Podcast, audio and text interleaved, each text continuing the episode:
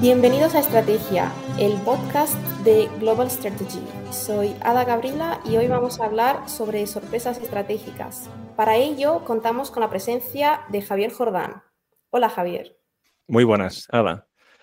Bien, pues bueno, para los que nos escuchan, esto quizás haya sido una sorpresa, hablando de sorpresas estratégicas en el título, porque tenemos una, nueva voz, o sea, tenemos una nueva persona en el, en el podcast, que es Ada Gabriela, tal como habéis escuchado en la presentación. Y con ello empezamos una, una nueva experiencia en el podcast. Es un podcast académico, lo sacamos adelante dos profesores de la Universidad de Granada, Alberto Bueno y yo, y la idea es, a, lo largo del recorrido que, esto vaya teniendo, ir incorporando cada año a un investigador joven que colabore con nosotros ese año. Algo que agradecemos y, aprovecho, Ada, para agradecerte tu, buena disposición y que también que esto a los que vayáis pasando por el podcast os dé también visibilidad y que nos vayáis contando pues vuestro perfil, que la gente os vaya conociendo, mm, que también vayáis publicando en, Global Strategy y esto además es una invitación que abro a todos los jóvenes investigadores ya con cierta trayectoria, o sea, que estén haciendo, por ejemplo, una tesis doctoral, que ya hayan hecho un máster, es decir, que tengan ciertas tablas a la hora de escribir, pues eh, por nuestra parte encantados de publicar en Global Strategy y por tanto, pues ir dando espacio a nuevos investigadores de estudios estratégicos, de política internacional, que vayan conformando lo que podemos llamar la comunidad estratégica en España, tanto de estudios internacionales, de geopolítica, cuando sea realmente geopolítica, y, luego de estudios estratégicos, que es el tronco central de, de Global Strategy. Así que muchas gracias por colaborar con nosotros este año y como hacemos en todos los episodios que, presentamos al invitado de forma dialogada, si te parece, esto lo hacemos contigo, aunque tú esta vez vas a ser la anfitriona del episodio. Entonces, ¿qué destacarías de tu currículum? Sí, eh, muchísimas gracias Javier, eh, primero por, la oportunidad. Estoy muy contenta de, de, estar aquí y bueno, de actuar como anfitriona. Eh, bueno, para también presentarme un poco y que el público me conozca, pues soy politóloga y egresada del máster en estudios internacionales y europeos por la Universidad de Granada. Actualmente eh, también estudiante del máster en seguridad global y pensamiento estratégico, eh, también por la misma universidad.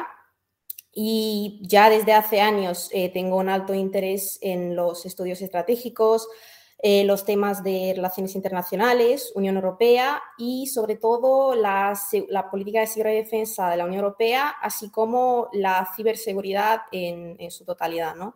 a nivel internacional.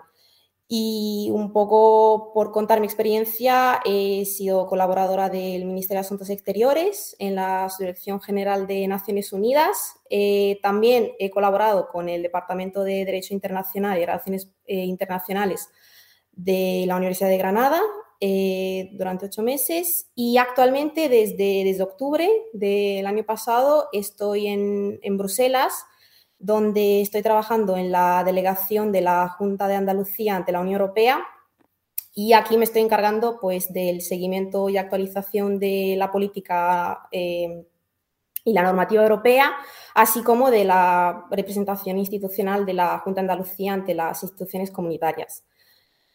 Y pues eso sería un poco mi presentación. Estupendo. Es una trayectoria muy interesante. Y además con, con, lo que cuentas que estás haciendo ahora es una oportunidad también magnífica para tener una visión de conjunto de cómo funcionan las instituciones europeas y todo eso que has estudiado y demás, seguro que te da una perspectiva muy rica. Muy bien. Pues si quieres empezamos. Entonces, ahora ya cambiamos papeles, tú tomas ya las riendas de, del episodio y, había pensado hablar de, sorpresas estratégicas y la estructura que en darle.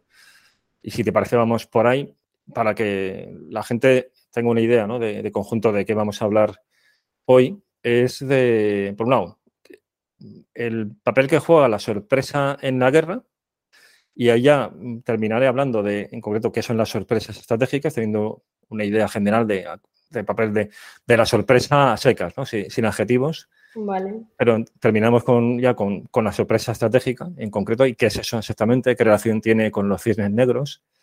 Y, y luego pasamos a las causas de la sorpresa, porque si entendemos las causas de la sorpresa, eso nos da ciertas pistas para, en lo posible, prevenirlas, siempre asumiendo que, es complicado. Y un autor de estudios de inteligencia, que se llama Richard Bett, que refiriéndose a otro fenómeno, pero estrechamente vinculado con las sorpresas estratégicas, que son los fallos de inteligencia, él dice que sencillamente son inevitables. Algunos se pueden, se pueden obviar, pero tratar de conseguir una inteligencia perfecta que prevenga todas las sorpresas es una meta inalcanzable. Entonces, vamos a ver algo de las causas, eso nos da pistas a la hora de prevenirlas, pero teniendo en mente que la sorpresa es algo del, del quehacer humano. Y bueno, pues si te parece, vamos por ahí. Claro, pues empezamos ya. Entonces, em, pues si me podrías contar un poco eso, ¿no? Em, cuál, o sea, qué se entiende exactamente por sorpresas y por estas sorpresas estratégicas, ¿no? Y cómo y, por qué son relevantes en, los estudios estratégicos. Eh, ¿cuál, ¿Cuál sería la explicación, Javier? Muy bien. Vale, pues eh, hablando sobre sorpresa y, guerra, ahí de entrada una idea es que son dos elementos estrechamente vinculados. Es decir, la sorpresa es algo inherente a la guerra. Y lo es, entre otras razones, porque es una herramienta. O sea, la sorpresa es un multiplicador de fuerza. El sorprender al adversario da una ventaja táctica en ocasiones y otras, en otras ocasiones incluso puede ser estratégica, es decir, puede ser de, gran calado y, de grandes consecuencias. Decía Napoleón que quien defiende todo no defiende nada. Es decir, un despliegue defensivo no puede cubrir todos los elementos de lo que se pretende defender. Entonces, la sorpresa busca golpear el punto débil y que, que lo es muchas veces no por una cuestión de falta de medios, sino que sencillamente se piensa que ese, que ese es un flanco que, no va a ser atacado. Por tanto, es susceptible de sorpresa. Eso también, por ejemplo, está en relación con lo que se llama la paradoja de la, de la estrategia. Es decir, que todo aquello que es previsible es peligroso porque el adversario lo va a ver venir y se va a adaptar e incluso va, a utilizarlo contra, contra nosotros. ¿no? De eso habla Edward Luttbach en un libro que dedica particularmente al tema de la paradoja y de la, y de la estrategia. Entonces, la sorpresa es un multiplicador de fuerza y esto explica que sea una herramienta más en el repertorio que, utilizan los contendientes en un, en un conflicto. Y esta sorpresa se puede tratar de lograr de, de dos maneras, o digamos que, hay dos elementos que forman parte de, ese intento de conseguir la sorpresa. Uno es evidentemente el secreto, o sea, el ocultar las intenciones, y otro es el engaño, o sea, el dar una impresión falsa de lo que se pretende hacer, una, finta, ¿no? Por ejemplo. Bueno, de esto hay múltiples ejemplos a lo largo de la, de la historia militar y además de, desde épocas remotas vamos, hasta en el libro segundo de la Eneida lo encontramos con la historia del, caballo de Troya y con el sacerdote de la Conte diciendo eso de timio danios es si dona ferentes. O sea, temo a los griegos incluso cuando traen regalos porque ya se olía que ahí podía haber algo. Bueno, ahí tenemos ese elemento de engaño que da lugar a una sorpresa en ese caso concreto, pues estratégica. Bien, pero dicho esto, a pesar de que la sorpresa es un multiplicador de fuerza, rara vez constituye un factor decisivo.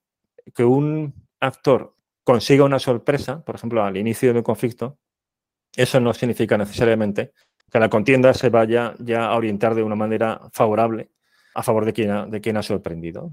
Por un lado, porque el conflicto da lugar a estrategias adaptativas, es decir, la otra parte, salvo que sea un golpe devastador, donde ya no haya capacidad de, de recuperación se adaptará y por tanto ya empezamos en, una, en esa dinámica competitiva. Y luego porque, y esto es interesante, a veces la sorpresa lo es también para el que sorprende, es decir, supera las expectativas de lo que pensaba lograr. Esto, por ejemplo, Por poner así ya ejemplos concretos, y además a este voy a aludir varias veces ahora, ahora mismo, lo vemos en la campaña de Occidente, o sea, la campaña de, 1940, de mayo del 40, y hablo de memoria, ¿no? pero creo que es el 10 de mayo de, del 40, cuando ataca eh, la Alemania nazi y los Países Bajos, lo que luego será pues, también después de la batalla de Francia. Bueno, pues vemos la sorpresa por un lado y el engaño con el famoso golpeo de, de Mastein, donde tenemos el grupo de ejércitos A, que está ahí a la espera de, de que piquen el anzuelo los aliados, tratando de parar al grupo de ejércitos B, lo que luego Hart va a llamar el capote y el estoque. Entonces ahí vemos un elemento de sorpresa.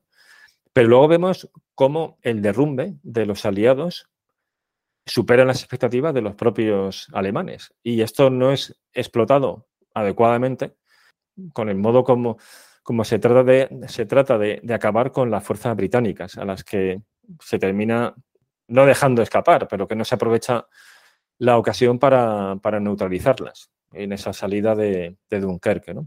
Entonces, la sorpresa, por un lado, es importante en la guerra, pero por otro lado, no hay que sobredimensionar su alcance, salvo que, salvo excepciones, porque rara vez es un factor decisivo. Luego, por otro lado, la sorpresa, además de mm, operacional, como por ejemplo lo acabo de comentar, ¿no? con la operación Amarillo, que es esa, ofensiva de, del frente occidental, también puede ser tecnológica, puede ser doctrinal, o sea, en el modo como se emplea una tecnología. En este mismo ejemplo de la ofensiva occidental vemos que es una sorpresa la capacidad que tienen las fuerzas acorazadas cuando se emplean de manera independiente, o sea, con, fuerzas como tal acorazadas, no dispersando los carros de combate como armas de apoyo a la infantería, que fue un empeño que tuvo sobre todo Guderian en la preparación de aquella operación.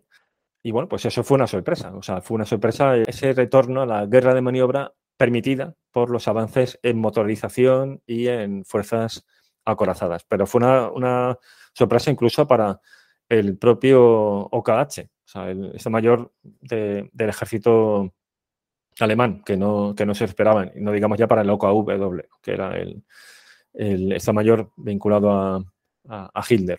Bueno, pues a veces ciertos adelantos tecnológicos, cuando son empleados de manera innovadora, proporcionan también sorpresas. Aquí, claro, ya podríamos, y esto va, a dar lugar a algo que enseguida voy a hablar, que es la cuestión de las diversas percepciones sobre lo que es y no una sorpresa.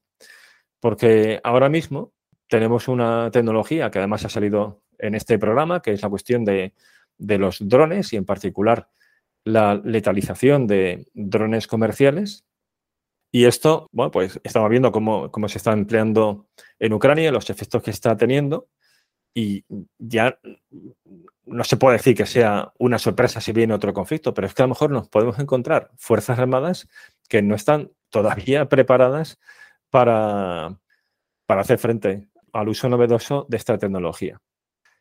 Por tanto, lo que para unos ya no sería una sorpresa, para otros sí que, sí que lo sería y además si son el objeto pasivo de esa sorpresa lo sería además devastadoramente. ¿no? O sea que, que la cuestión de la innovación tecnológica, innovación doctrinal es fundamental porque puede dar lugar a sorpresas y a pesar además de que ya haya habido ciertas experiencias en el campo de batalla. Y luego, ya para ir terminando con, con esta cuestión de la sorpresa y la guerra, voy a leer una frase muy breve de Colin Gray que, es muy interesante ¿no? sobre lo que antes decía, ¿no? de esa imbricación entre sorpresa y guerra. Dice, dice este autor, que es uno de estos autores de referencia de los estudios estratégicos, dice, las etapas iniciales de un conflicto consisten en una carrera entre los beligerantes para corregir sus respectivas creencias equivocadas sobre cómo se iba a desarrollar la guerra. Es decir, que el inicio de, una guerra al final sorprende el modo como se está desarrollando a, unos y otros. O sea, uno iba con unas expectativas a, un conflicto armado y luego se encuentra otra, otra realidad. O sea, la, guerra es el caos, o sea, esto es propio ¿no? de, del modo como entiende la guerra Clausewitz, en contraposición, por ejemplo, a, Yomini, que tiene una visión mucho más, entre comillas, mecanicista de, la guerra. La guerra es el caos, es, el desorden y es imprevisible. Es el terreno de la sorpresa, ¿no? Pero a veces, incluso para el que, el que inicia la guerra, también se lleva una sorpresa sobre el modo como, como se desarrolla. Lo estamos viendo también en Ucrania como los decisores rusos, desde luego, no se esperaban el, desarrollo del conflicto tal como se ha, producido en, este año y pico que ya llevamos con él. Bien, y bueno, pues entonces, si te parece, antes de pasar a, la, las causas de la sorpresa, a hacer un diagnóstico de por qué se producen las sorpresas estratégicas, que es el tema del episodio, pues vamos a ya definir concretamente qué es la sorpresa estratégica. Porque hasta ahora he hablado de, esa interrelación entre sorpresa y guerra, o sea, que forma parte de las operaciones, forma parte del propio fenómeno de la guerra. Al final, hay autores que también hablan de la consultoría de la batalla, es decir, los ejércitos realmente no se saben qué capacidades y qué efectividad tienen hasta que entran en combate. Es decir, que la guerra está eh, envuelta en la sorpresa. Pero eso es un. Pero ahí hay muchos tipos de sorpresas. Entonces, la que me gustaría mm, profundizar un poco más, o sobre todo hablar de, sus causas, es la sorpresa estratégica. Es decir, que la sorpresa admite grados y en la, en la guerra hay muchos tipos de sorpresas, pero son particularmente interesantes e importantes las sorpresas estratégicas, es decir, aquellas que que por un lado tienen un alto impacto, que tienen grandes consecuencias, y luego, sobre todo, que, han sido consideradas previamente como improbables. Sí, que, rompen los esquemas, hablando coloquialmente, pero en este caso, además es que viene, viene al caso, ¿no? Hablar de, romper esquemas porque son esquemas mentales. De modo que, de esta manera, podríamos también hablar de sorpresa con términos que también son familiares a, a, los que nos escuchan, que es, por ejemplo, el de cisne negro ya que sale el tema del cisne negro, aprovecho y, vemos en, qué consiste. También para clarificar, porque es un concepto que se popularizó hace ya casi 15 años con el famoso libro de Nassim Nicolás Taleb. Y, el problema que, tiene el libro es que él no da una definición exacta. Habla de elementos que tiene el cisne negro, pero no da una definición cerrada de, qué es exactamente un cisne negro. Él dice que tiene los siguientes elementos. Uno que es algo que, es sorprendente, es algo que, no se espera, que es raro, que, se considera como improbable y que, casi se podría decir que es imposible de predecir. Ese sería un primer elemento. Un segundo elemento es que es un, acontecimiento de gran magnitud y sobre todo de alto impacto. Y un tercer elemento es que a todo lo pasado, una vez que ha ocurrido, se tiende a racionalizar y a ver como no tan sorprendente. Es decir, ya con el beneficio de saber qué ha sucedido, no es que se justifique, pero se dice, bueno, realmente no ha sido una sorpresa tan grande porque había muchos factores que ya apuntaban en esa dirección. El problema que tiene el, es que, eh, y sobre todo en los ejemplos que, que pone Nassim Nicolás Taleb, es que es una visión muy cualitativa, muy psicológica, porque no sería tanto un fenómeno improbable estadísticamente, sino sobre todo considerado como improbable por aquel que sufre el cisne negro. y pongo el ejemplo que, que utiliza Nicolás Taleb para que se entienda ¿no? a qué me refiero. Él habla del, del caso del pavo de Pascua y dice, si le preguntásemos a un pavo de Pascua, en su opinión sobre los humanos, nos diría que son, bueno, pues seres de dos patas, muy amables, que tienen en un lugar recogido y que todos los días puntualmente le llevan la comida. Y, que además esa visión se confirmaría un día tras otro hasta el día previo a, que lo sacrificaran y lo sirvieran en la mesa.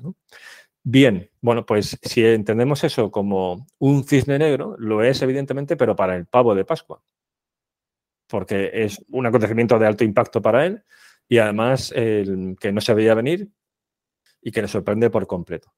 Pero estadísticamente no es ni tan extraño y sobre todo para el humano no es una sorpresa lo que va a ocurrir. Luego, tal como se ha popularizado el término, es más bien un término psicológico, o sea que depende del observador. Lo que para unos es un cisne negro, para otros no lo es. Y aquí da unas pistas el propio Nicolás Taleb a la hora de decir cómo prevenir en lo posible los cisnes negros.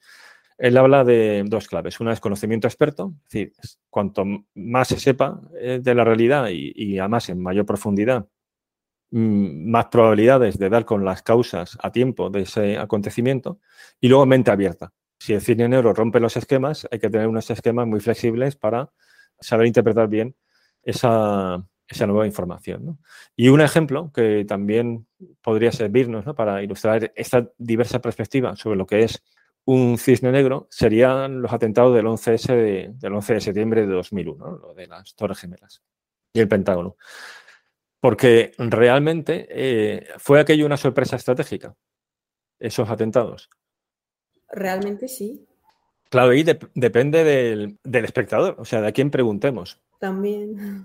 Porque para, para la inmensa mayoría de la población, o sea, yo me acuerdo perfectamente de aquella tarde y además me llamó un amigo preguntándome qué, qué estaba ocurriendo, o sea, como una interpretación, y eso era una sorpresa estratégica total.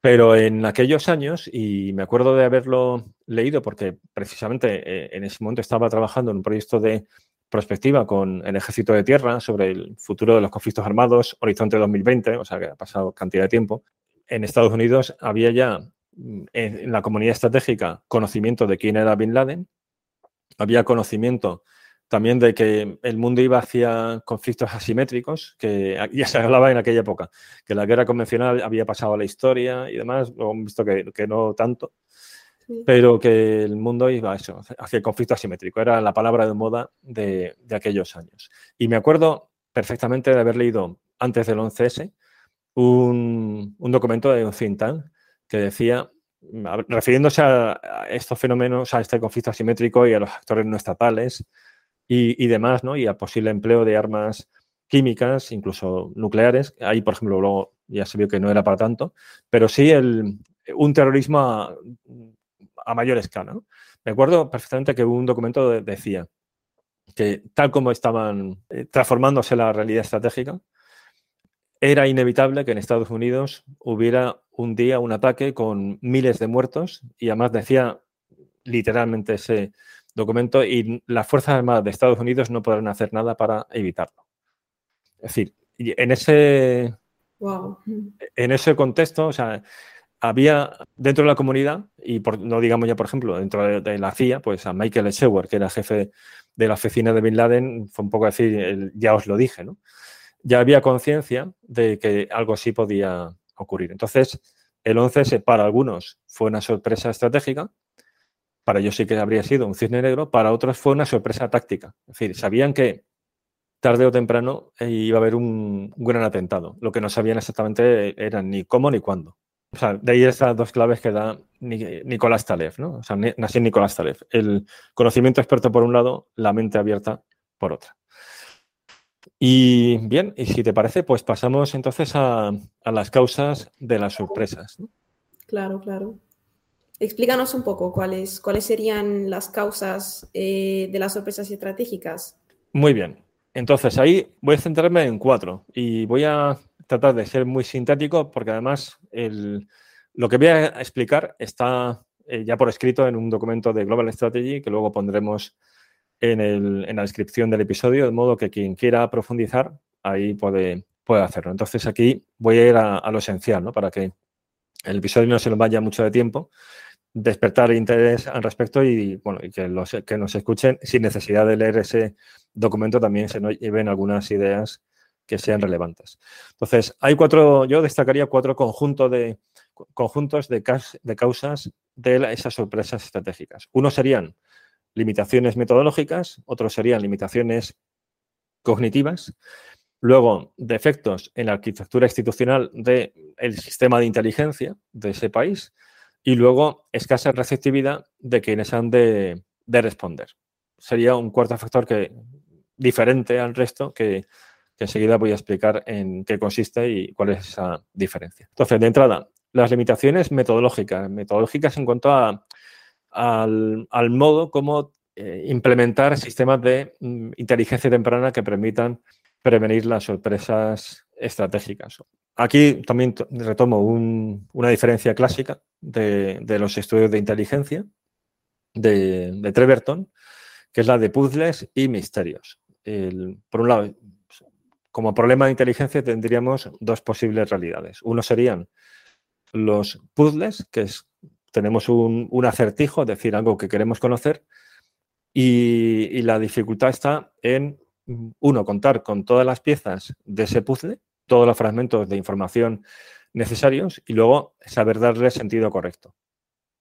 Y por otro lado tendríamos los misterios, que son cuestiones que sencillamente no podemos saber, porque dependen uno, de intenciones futuras, sobre todo los misterios se orientan hacia, hacia el futuro, o sea, qué va a ocurrir con tal cosa, o, cuál es el plan de este actor, que, por ejemplo, pues con la guerra de, Rusia, ahí hay una serie de misterios en cuanto a la eh, importancia real de ciertas líneas rojas, si lo son realmente o no, cuál sería la reacción de Rusia, por ejemplo, si hubiera un avance sobre Crimea, bueno, pues ahí, ahí podemos hacer conjeturas, pero realmente no lo sabemos y a lo mejor no lo saben ni los propios decisores rusos, ¿no? ¿Cuál va a ser la cohesión de la coalición internacional? Si va a haber gritas o no. Bueno, que hay, por un lado, una cuestión de intenciones futuras y por otro, de un gran número de variables cuyas combinaciones en el tiempo son imposibles de predecir. O sea, nuestro cerebro sencillamente no puede. Es como si tratamos de saber si dentro de dos años va a llover en Granada un día concreto.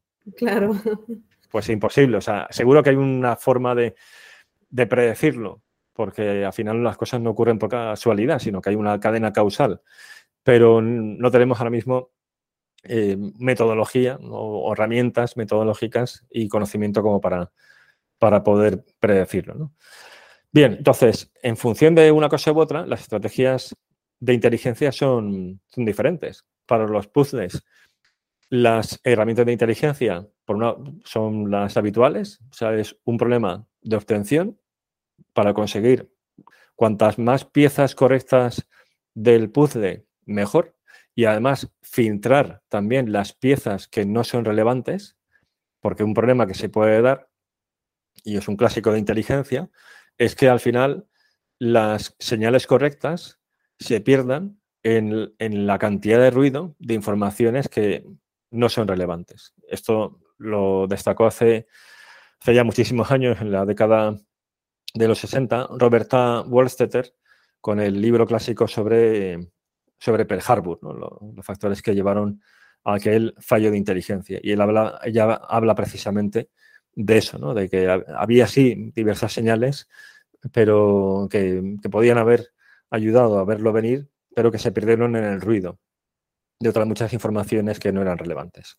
Entonces, por un lado, es mm, una estrategia correcta y, éxitos concretos de obtención, conseguir las piezas necesarias, filtrarlas y luego el, análisis para conectar los puntos.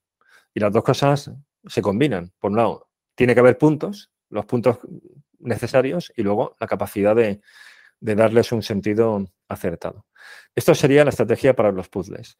Luego está la estrategia para los misterios.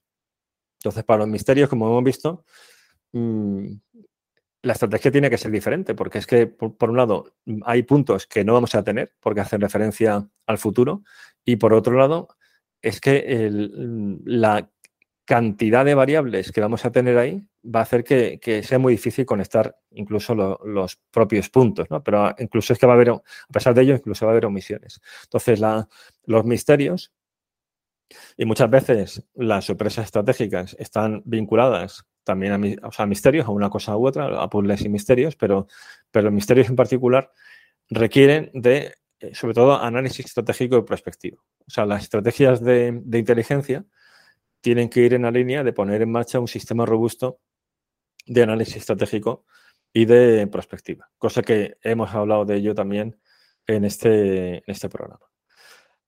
Entonces, la, la cuestión es que tiene que haber un equilibrio dentro de la organización de inteligencia con el fin de que mm, se resuelvan puzzles y también se presten atención a los misterios. ¿Esto qué quiere decir? Que un, un énfasis excesivo en lo que en la literatura de inteligencia se llama inteligencia de actualidad, descifrar puzzles, puede ir en detrimento, o sea, si es un énfasis excesivo, puede socavar la puesta en práctica de un sistema real de análisis estratégico y de prospectiva. O sea, que se preocupe de grandes temas, de las grandes tendencias, de, cuestiones que, que, ahora mismo no son problemas inmediatos de seguridad, pero que en un determinado lapso de tiempo pueden convertirse en él. Y, eso requiere pues, atención a cuestiones que a lo mejor no demanda el decisor político. Y por tanto, son poco, aparentemente poco relevantes en la carga de trabajo de una unidad de inteligencia. Pero son esenciales si queremos evitar sorpresas estratégicas que a día de hoy el que vaya a ocurrir o no sea un misterio y que es a través de ese análisis estratégico y de perspectiva, que ya digo, no voy a entrar en ello porque tenemos el episodio 1 del, del podcast y luego varias clases en vídeo sobre análisis estratégico prospectivo, construcción de escenarios y demás, donde se habla de esto. Y luego, ya para terminar con esta cuestión de, las, de la metodología, y aquí ya paso a la inteligencia de alerta temprana, que es, eh, es parte de la inteligencia estratégica, pero, pero es una parte concreta, es más específico. Porque la inteligencia eh, estratégica, que, que, trata estas grandes tendencias, mm, va más allá de los indicadores pero, y de la, de la inteligencia de alerta temprana. Bueno, pues si queremos eh, tener un sistema de inteligencia de alerta temprana orientado a evitar las sorpresas estratégicas, incluso también las sorpresas de más ya más tácticas, eh, necesitamos un sistema de, de, indicadores, es decir, operativizar eh, necesidades de, de, información por un lado y luego de, de seguimiento en base a un análisis de cuáles son las claves de una determinada realidad, con el fin de conocer los cambios que se están produciendo en esta realidad. Y esto además es muy propio de la, de la prospectiva. O sea, la prospectiva tiene sentido en la medida en que el estudio prospectivo continúa con un, un, seguimiento prospectivo, un sistema de vigilancia prospectiva en base a indicadores donde hemos desagregado los, los drivers, esos factores de cambio que, que, modelan la realidad y que explican por qué pasamos de un escenario a otro, en indicadores de seguimiento que nos permiten traducir la información que vemos en, en fuentes abiertas o si es un, una unidad de inteligencia ya en fuentes particulares de esa, de esa unidad, traducirlo en indicadores de seguimiento que nos alertan de cambios sustantivos en la realidad que estamos analizando. Bien, en el ámbito militar los indicadores son algo habitual, o sea, son esenciales en esa inteligencia de alerta, temprana. Y se pueden dirigir tanto a medir capacidades, pues que un pues, adquisición de capacidades y luego también el nivel, por ejemplo, de alistamiento mm, que se está haciendo con esas capacidades. Eso mm, da muchas pistas de si se está preparando algo o no. Y luego de intenciones de, ese actor, en base a declaraciones, a la posibilidad de llevar a cabo un determinado curso de acción, del interés real en llevarlo o no, bueno, pues en base a, a esos factores clave se pueden construir indicadores que nos den cierta anticipación de un cambio en la postura de ese país sobre un determinado asunto ¿no? y que pueda desembocar en un conflicto armado. Aún así, los indicadores tienen, tienen límites. Por un lado, hay que acertar a la hora de construir los indicadores y esto es un reto.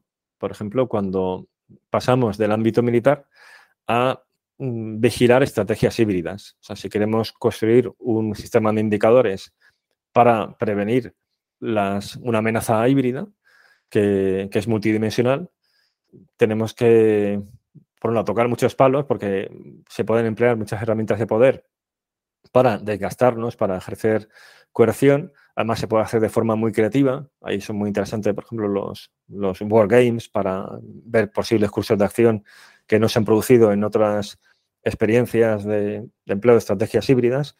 Bueno, pues, por un lado, confeccionar los indicadores requiere un trabajo previo de análisis estratégico y además, si, si vamos más allá de lo militar, todavía más complicado porque son muchas dimensiones. Pero además luego hay un problema con ellos y es un problema de ambigüedad.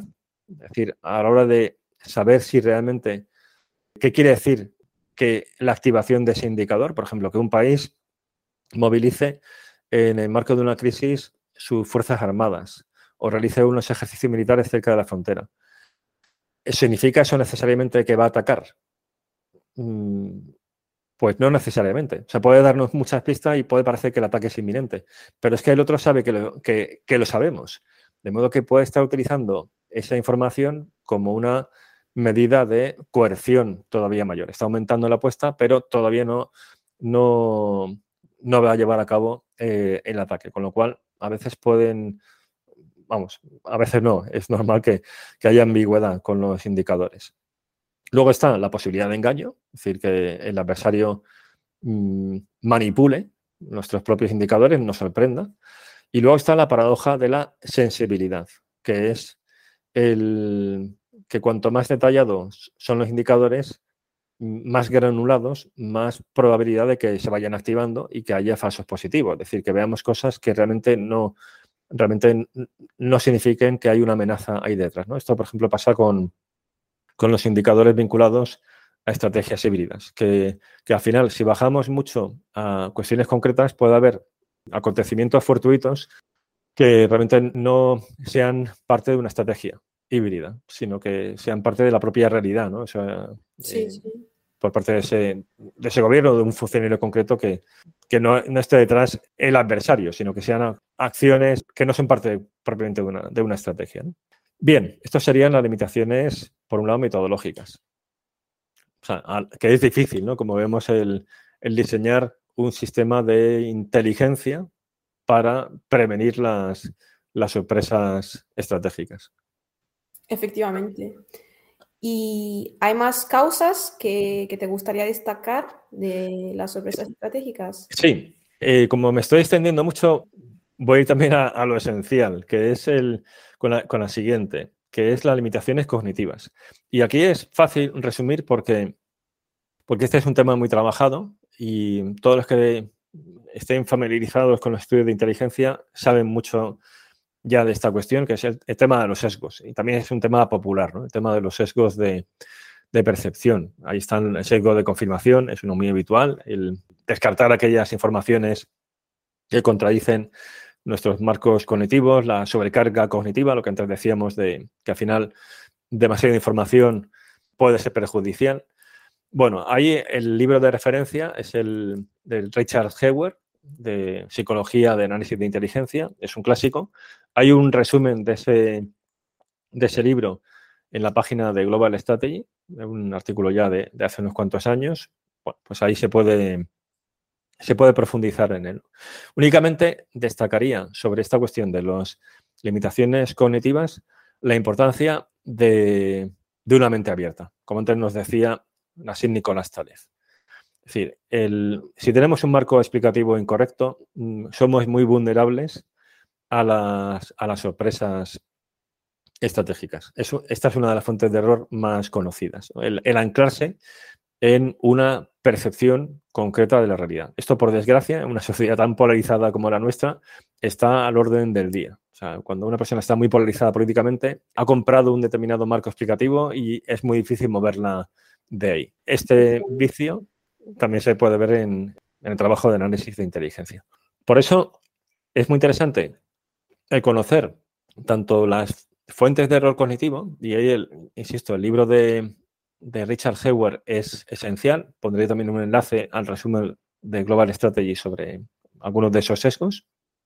Como luego herramientas, una muy conocida es la del abogado del diablo, que, que en Israel es algo que se viene haciendo desde la guerra de Yom Kippur. O sea, en la guerra de Yom Kippur, entre otras razones, de, en el inicio de esa, de esa guerra, y no tanto de la sorpresa ya operacional, porque sí que sabían que iban a, atacarles en las horas previas, pero sí del cambio estratégico que supone, es que la comunidad de inteligencia israelí y también la militar consideraban que ni Siria ni Egipto iba a plantear una nueva ronda de, combates, o sea, después de la guerra de los seis días en el 67, la guerra de Yom Kippur es en el 73, hasta que tuvieran superioridad aérea sobre, sobre Israel.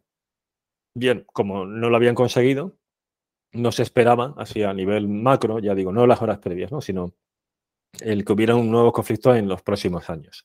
Sin embargo, lo que hacen unos y otros es construir lo que a día de hoy habríamos una especie de, de A2AD, más bien es una D.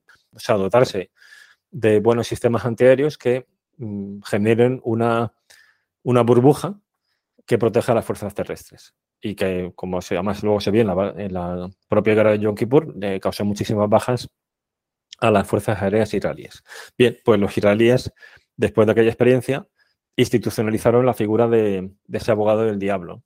Una mención a esto se hace en la película de Guerra Mundial Z, del ese décimo hombre, hablan ahí y tal. No existe la figura del décimo hombre eh, en Israel, pero va por ahí, ¿no? Es decir, alguien que contradice el análisis mayoritario con el fin de revisar de nuevo las, mm, las claves explicativas de nuestro modelo mental que, explica la realidad, ¿no? para ver si hay algún fallo en ellas que nos haga vulnerables a esas sorpresas estratégicas. Esto es lo que destacaría para no, para no extenderme más. Luego, eh, está un tercer factor que son los defectos en la arquitectura institucional.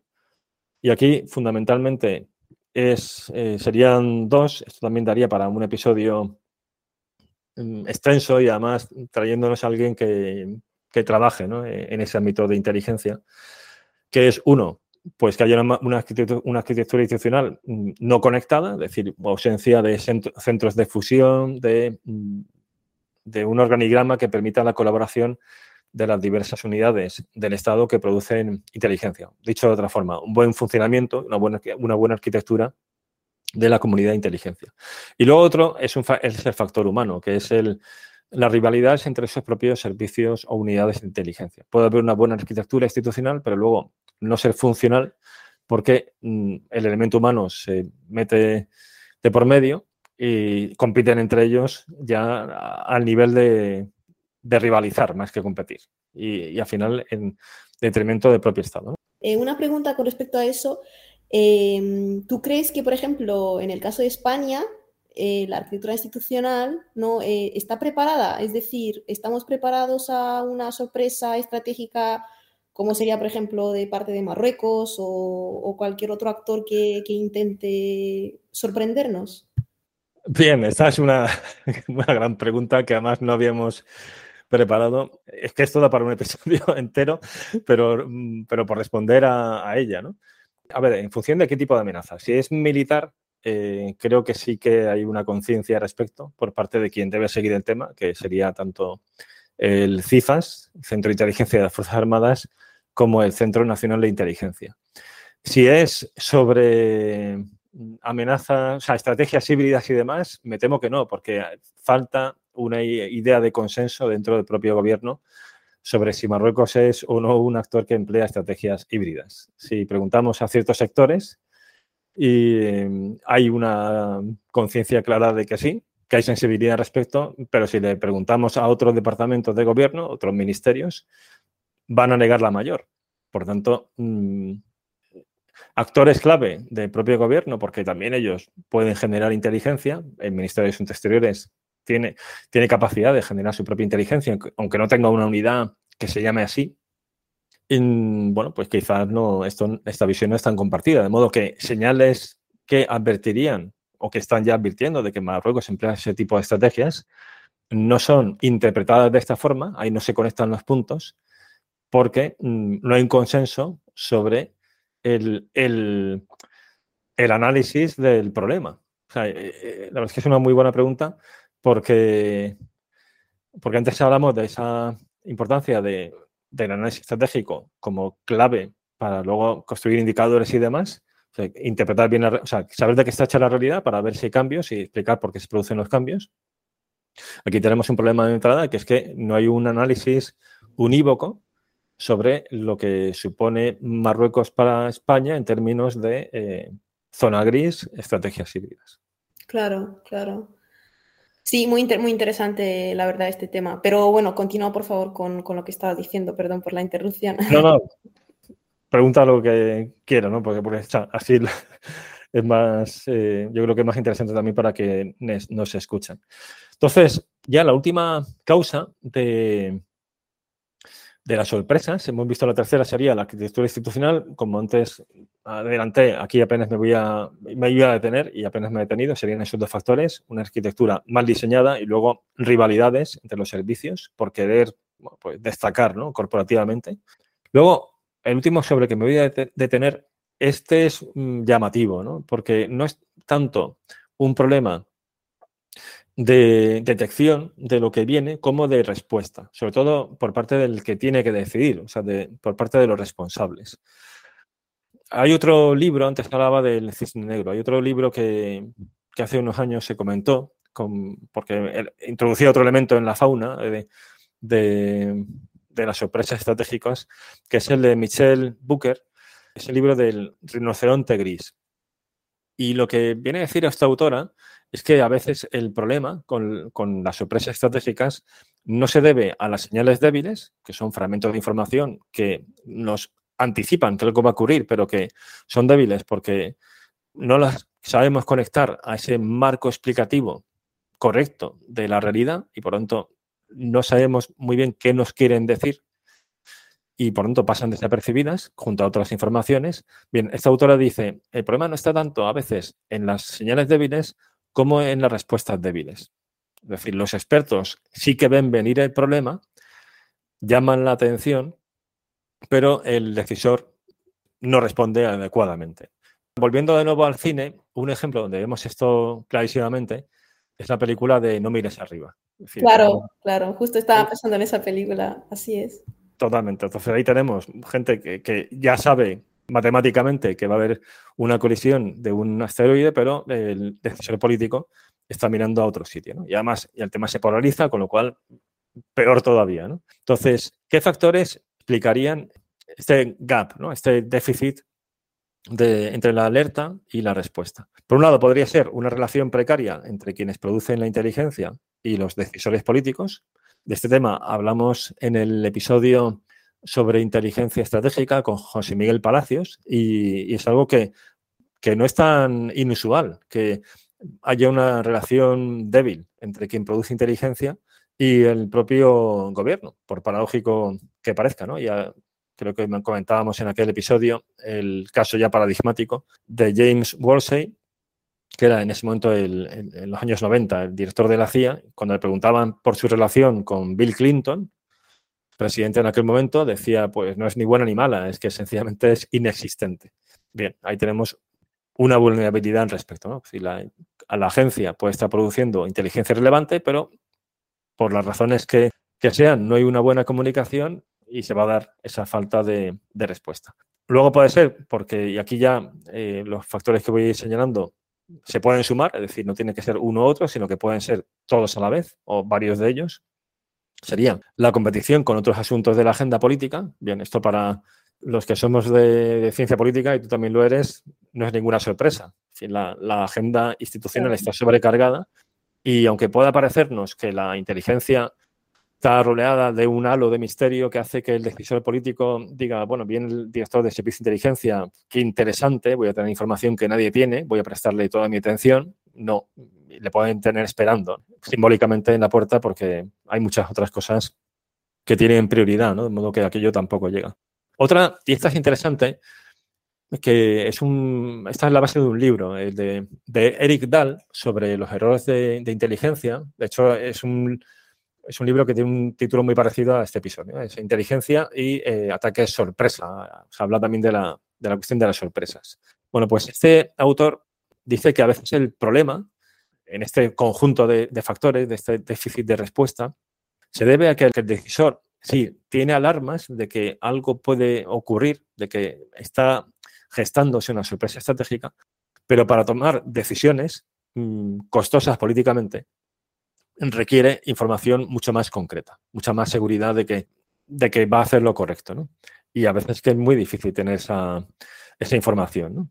Bien, es lo que en la literatura de, de inteligencia se llama la Actionable Intelligence, o sea, inteligencia podríamos decir que permite la actuación, bueno, una inteligencia que permite actuar, ¿no? Bien, a veces mm, los servicios no son capaces de reunir todas las piezas del puzzle como para dar esa información y por lo tanto que se pueda poner en marcha la, respuesta, porque a lo mejor el adversario es muy hábil escondiendo esa información. Luego, otro factor es la falta de tiempo y reflexión por parte de los responsables políticos. Esto no es un demérito de ellos, sino que simplemente la práctica del gobierno no permite atender todo con el tiempo que requeriría. Ahí es muy interesante unas afirmaciones de Robert McNamara en sus memorias hace ya años, cuando decía que, uno de los principales problemas a la hora de, gobernar bien es la falta de tiempo literalmente. O sea, el día tiene 24 horas, decía él, hay muchos asuntos y es difícil reflexionar bien sobre los, sobre los problemas a la hora de calibrar. Y luego otra, y ya con esto cierro, es que a veces esa inteligencia que previene de una sorpresa estratégica va contra la línea o el encuadre político establecido. Y lo mismo que vemos, que hay ciertas noticias que no tienen la relevancia que tendrían si los protagonistas fueron otros en el marco político general, vamos, esto es algo que vemos incluso en la propia política no vinculada a temas de seguridad, que hay ciertos acontecimientos que si los protagonistas fueran otros, tendrían más relevancia, porque encaja bien con el marco político, pero como no es así, pasan desapercibidas, al menos para los para ciertos sectores políticos, ¿no? y, los para los decisores si comparten ese marco o para los medios de comunicación que los respaldan.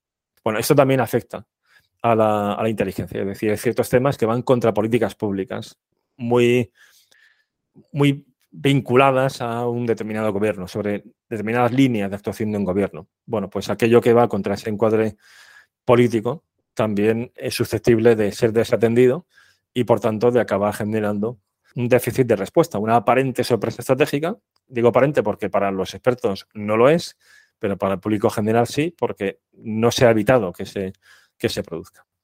Bien, y con esto estaría todo. Al final me he extendido un poco más de lo que pensaba, pero en fin, confío que haya sido de, interés para los que nos escuchan.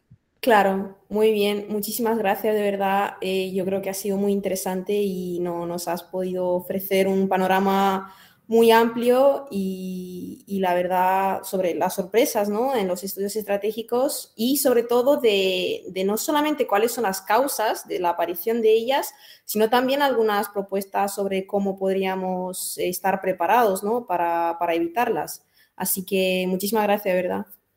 Muchas gracias a ti.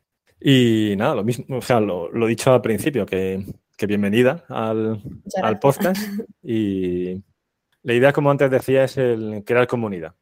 O sea, que esté este año con, nosotros, que vaya pasando más gente, pero que luego también tú participes tanto este mismo año como en futuros años como ponente, ¿no? como invitada en, este podcast. ¿no? O sea, que en ese sentido, pues bienvenida a podcast y que la idea es esto, y que la comunidad de estudios estratégicos en España vaya creciendo. Yo te agradezco la oportunidad y quiero eso, aportar mi, mi granito de arena y y tener una eh, colaboración fructífera. Genial. Muy bien, muchas, muchas gracias.